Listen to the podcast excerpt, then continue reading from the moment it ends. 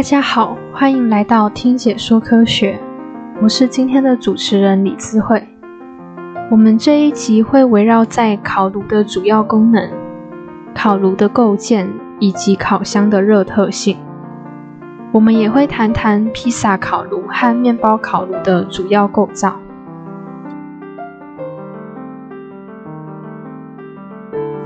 在上一集中，我们认识了热的主要传递机制，而这集我们会仔细讨论生活中常见的烤炉的各种构造，包括食物烤箱、工业烤炉，这些跟我们平常吃的披萨。面包还有其他食物，其实都息息相关哦。它们听起来似乎很熟悉，但又挺抽象的。应该是因为爱吃的我们只认得这些器具做出来的食物，而对这些器具的原理一窍不通吧。现在正是了解它们的时候。等到对这些烤炉更加认识之后。说不定可以应用它们的原理，做出更好吃的食物哦。在讲这些会让人想睡的原理之前，不如先用些生活中的例子来让你们初步认识它们吧。大家应该都吃过披萨和面包吧？应该也知道它们是用烤箱烤出来的。不过，烤箱只是一个统称。烤箱其实涵盖了各个领域，包括工业等等，而且烤的也不一定是要是食物哦。首先，大家平常最常见也最熟悉的就是食物烤箱，又称为烘箱、烤炉、焗炉，一般都是封闭或半封闭的结构。另一种也是用来烤食物的。也十分受大众喜爱，不过它是以开放形式用热空气加热食物，它是叫做烧烤。接下来，让我们用愉快的心情来和陈教授聊聊更多关于烤炉的秘密吧。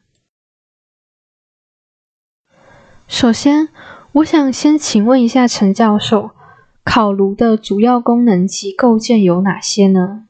首先，一个烤箱啊。大概会有这五项要件。第一个，温控的开关，这个你要能够控制温度嘛？要它两百，它不能到三百；要它一百五，它不能到七十嘛？啊，所以这个是温控的开关。再来呢，是保温的材料，它要什么？它要能够防止啊，你产生的热之后很快的溢湿，所以你最好把它包裹起来。好，热就在里面啊。那典型的就是什么？焖烧锅。啊，它就是在里面慢慢的把肉给焖烂了啊。那这个呢是保温材料啊所做的事情。那当然你要产生热，就要把它从电能或者其他化学能转过来。那典型的我们的电热装置就是由电能加热它变成热热，也就是升高温度啊。那可以用金属加热管或卤素。那除此之外呢，在厨房里面，因为它有空气嘛，有时候我们会要让它热均匀，我们也会设计风扇，让风去吹，啊，让它的温度均匀，达让烤鸭的每一个表面都是金黄酥脆的。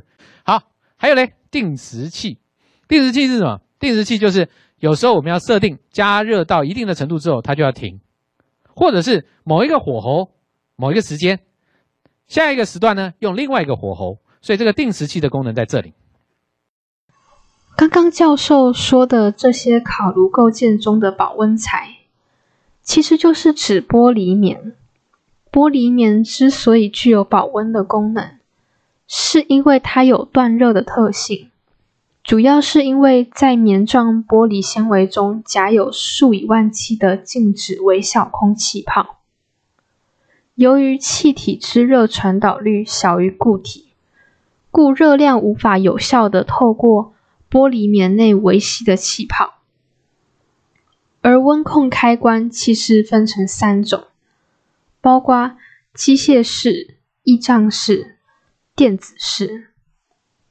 其中机械式的原理指的就是双金属复合温度开关，就是把两种金属粘在一起，然后因为两边金属温度膨胀系数不同，所以它们会因为温度大小。差异而有不同量的弯曲，把开关顶开，形成开关的动作。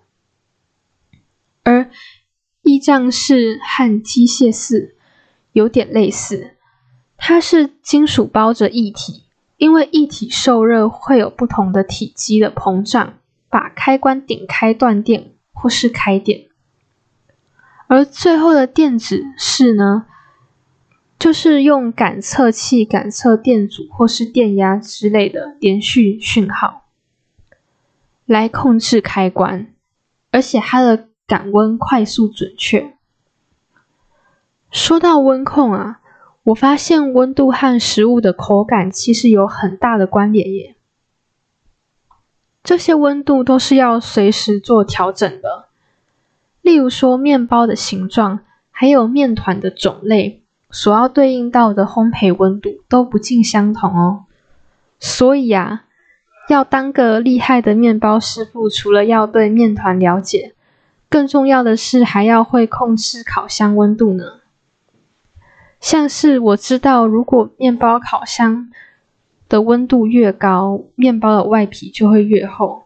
如果外皮想要酥脆的口感，烘烤时所需的温度就需要比一般的面包还要高。接下来，我想请问一下教授，烤箱的热特性是什么呢？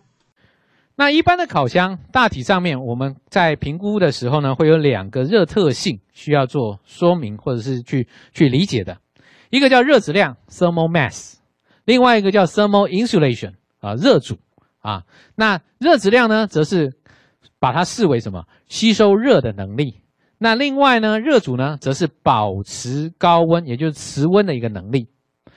热质量越高，代表说它能够把电或燃料转换的能力能量留在炉内啊。那热阻越高呢，则是越能降低你的热的意思，也就是说，你产生的热就不会跑掉了。前面是你能够把它留在里面，然后后面就不会跑掉。那这两个。这边的热质量呢，我再用两个例子来说明一下。热质量如果太高，这就好像什么很重的车子啊，后头接了这个等于是一台一台车子后面拉了两个那个两个拖车，这个时候呢，你会浪费很多的燃料跟电能在加热炉升高温度啊。那但是呢，车子跑不快。OK，它惯性很大，但是跑不快。反过来，热质量如果太低的时候，你加燃料或者电。很快就会让它温度冲高，它温度冲高，那会让食物加热不均匀，所以跑快的车子，跑车你很很少见到跑车后面拉一一拖拉鼓的东西。那你要压拉一拖拖拉鼓的东西，你通常不会用汽油车，你会用什么？柴油车啊？这个如果自己搬过家的话，我在美国搬家，我就是自己开车载啊，就开开着柴油车啊，它跑不快，但是很很能够载重啊，所以这个是啊，在描述烤炉的时候啊，我们可以理解的。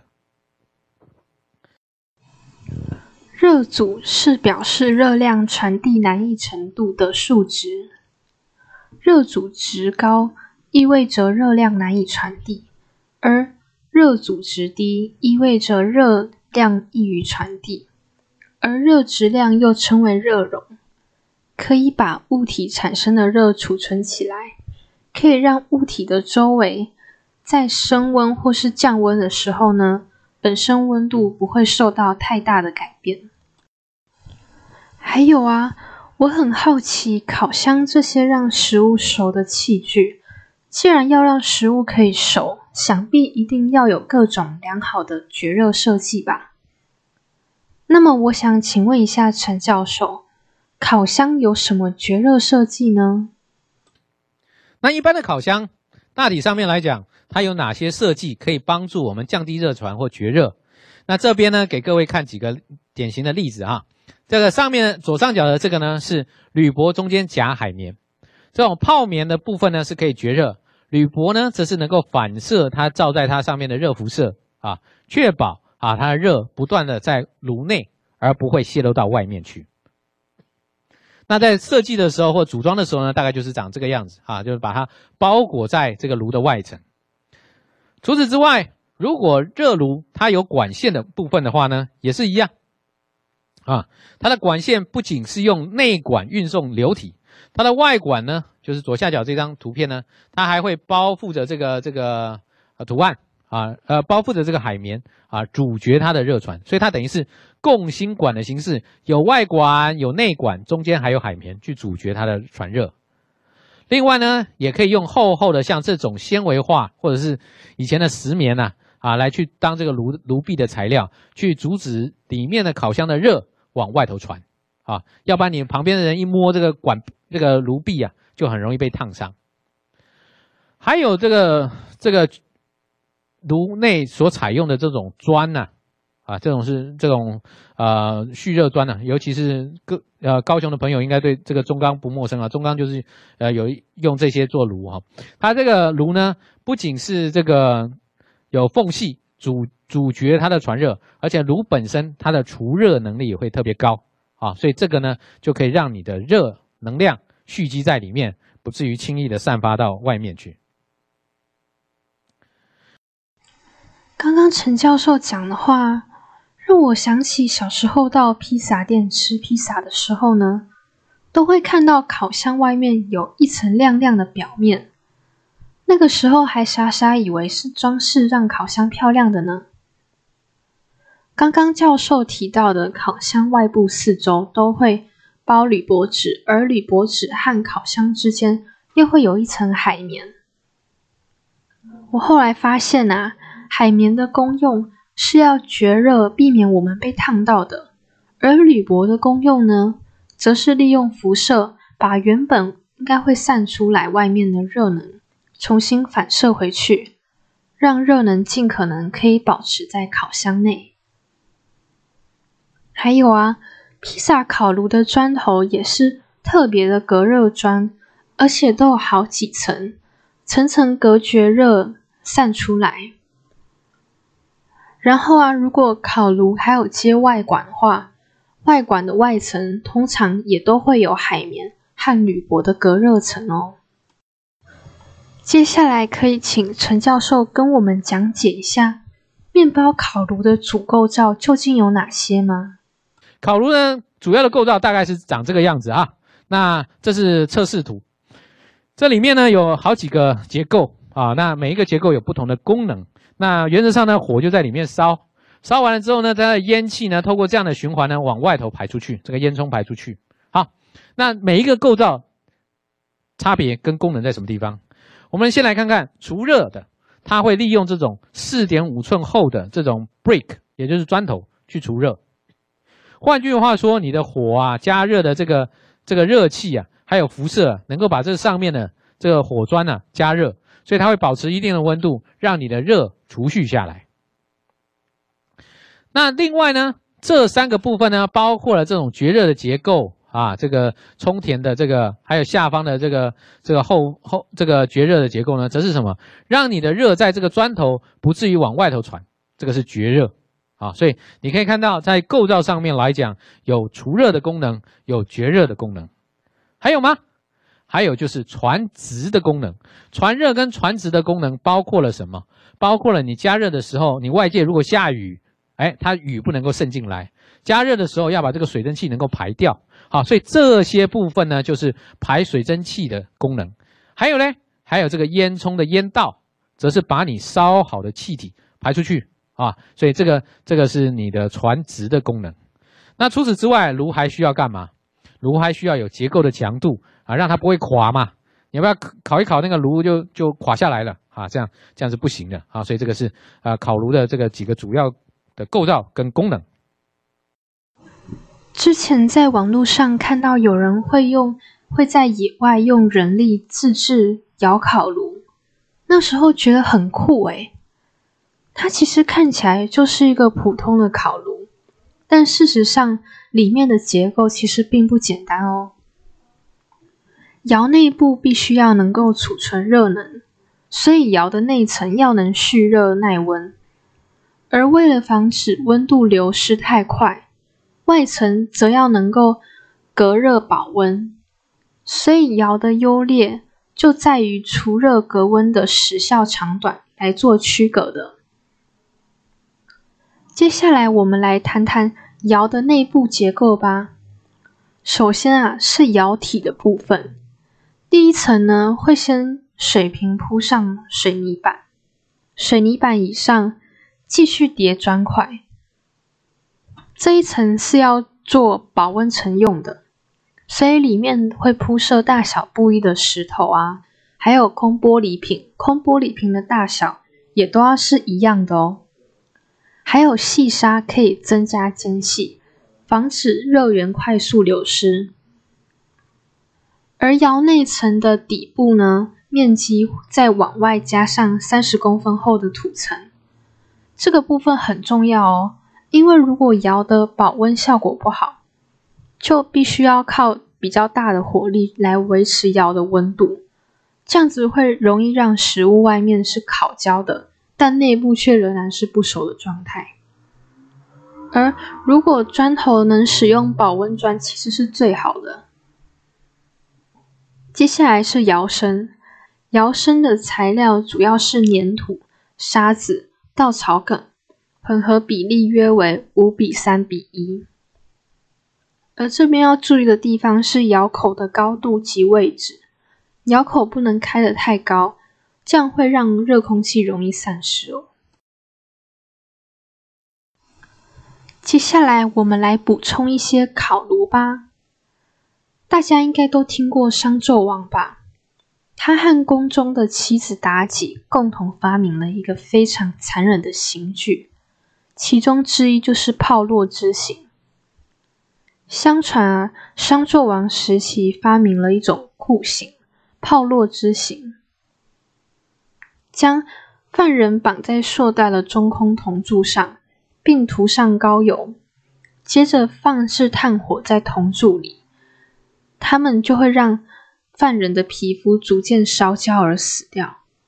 不过后人依照这个原理呢，很厉害哦，他们发明出了体积更小，而且呢可以更方便使用的火斗，或是称为金斗，外形像古代烹调的工具，也像铁制水瓢，放炭火在上面就可以使用了。而这个火斗呢，就被视为现代熨斗的原型哦。它是用来烫衣服的功能，大约是在汉朝的时候出现的，之后流行于明清，而至今呢，成为家家户户的生活必备用品。还有啊，如果有在看武侠小说或是对武侠剧有兴趣的各位，在剧情中。相较于大弯刀、双节棍这些短兵器啊，剑这个兵器较为修长纤细，而且它的造型优雅，所以呢，在武侠剧里面常常都会把宝剑视为武林至宝，还有神话附身的感觉。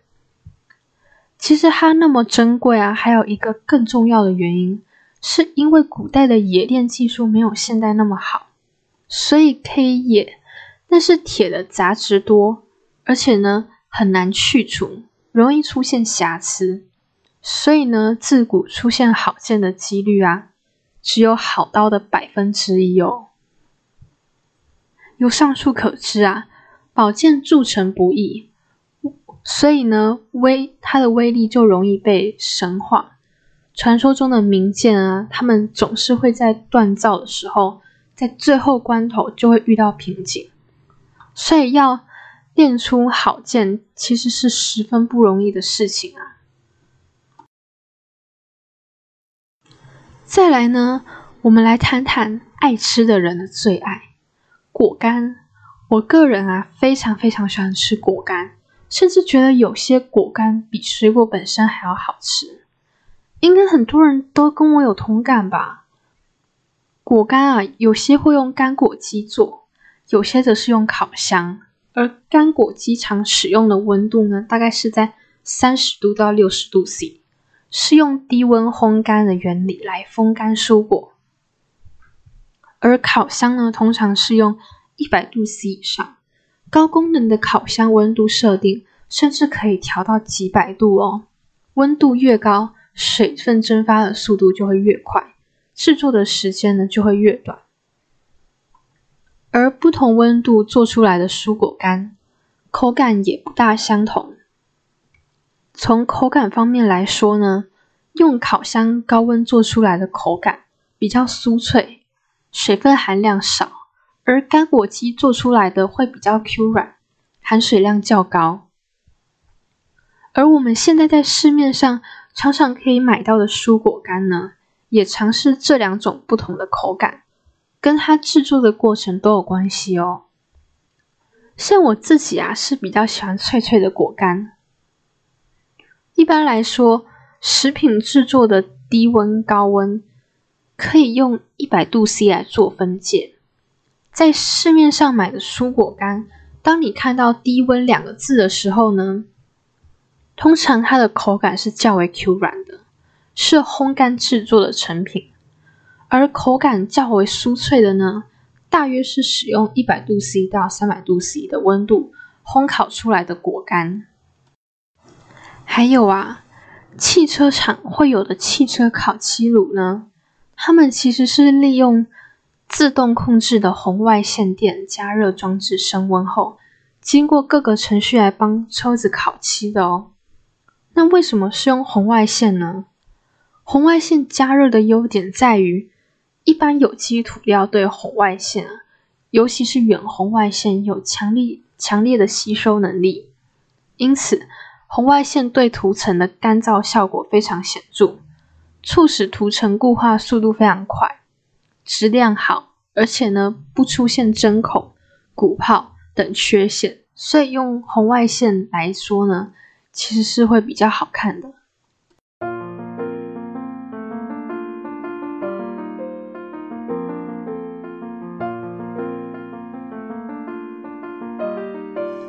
相信听完这一集后，各位应该都对烤炉更了解了吧？